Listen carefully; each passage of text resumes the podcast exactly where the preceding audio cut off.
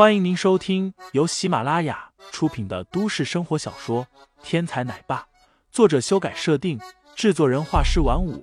感兴趣的听众老爷们，赏个三连，点亮我的关注，点亮你的夜空。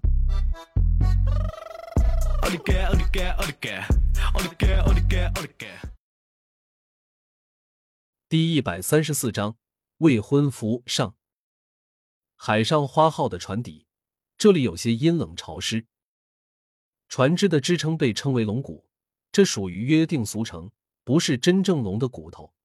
粗大的龙骨撑开空间，龙骨之上则是一条条整齐的滑轨，滑轨上面是透明的钢化玻璃，一块块的，看上去异常的厚重。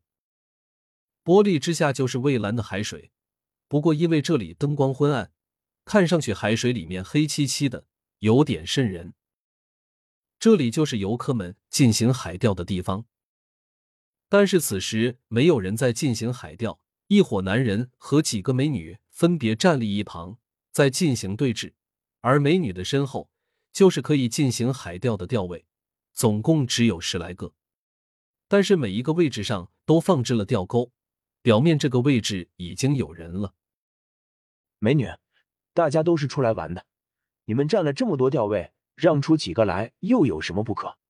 男人有人出言相劝道：“让位置可以，让刚刚说话的那个人跟我们的人赔礼道歉。”女方说话的人容颜俏丽，身材非常突出，自身带着一股别样的韵味，正是韩氏集团的白子梅。哼，我可是堂堂的严家少爷，能允许你跟我说话就已经不错了。识相的就赶紧让开位置，不然别怪我动手赶人了。男方之中有人不屑的说道。一听到对方的身份，女方这边很多人都软了下来。明珠严家啊，那可是四大武术世家之一。韩氏集团虽然也属于韩家，但是现在在场的这几个人的身份又怎么能够跟严家的少爷相比？有人劝道：“白姐，又不算了。”对面是严家的少爷，我们惹不起啊！哼，我们韩氏集团也是韩家的产业，论地位，韩家并不比严家低。白子梅能走到今天，绝不是心软妥协之辈，不然也不可能获得业务部领导的职位。便是刀山火海在前面，他也不惧。可是我们不是韩家人啊！那名女员工急道。这名员工其实说的很有道理，真正的韩家人自然有与眼前这个严家少爷对抗的本钱，但是凭他们几个还不行。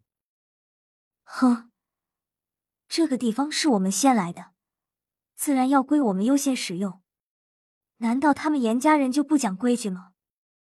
白子梅犹豫了一下，然后坚定的说道：“哼，不知死活！”严家的少爷冷哼了一声。正要发作，忽然从外面又走进了一人，一看现场的情况，忍不住叫了一声道：“紫梅，你怎么在这儿？”白紫梅抬头看去，顿时心花怒放，惊讶道：“梁志华，你怎么在这里？”